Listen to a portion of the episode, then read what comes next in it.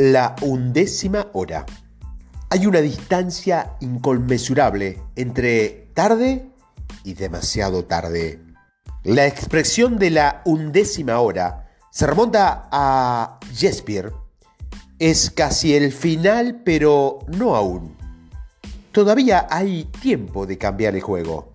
Si has decidido sprintar hasta el final, o incluso si no lo has hecho, las sesiones diarias de esta semana están diseñadas como punto de inflexión. Cosas que puede catapultar tu proyecto e impulsarlo a velocidades de turbo a través de la línea de meta.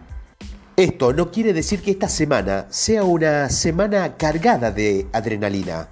Después de todo, cuando las probabilidades están de verdad en tu contra, no hay nada que perder.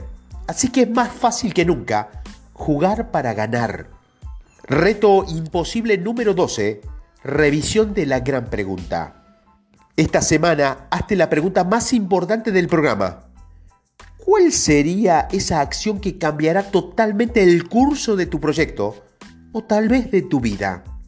Puedes escuchar el día 33 para recordar que lo distingue una simple solitud de una gran pregunta. La undécima hora se trata de una referencia bíblica. La hora undécima era la hora en que se realizaba el último sacrificio expiatorio antes de que la noche cayera.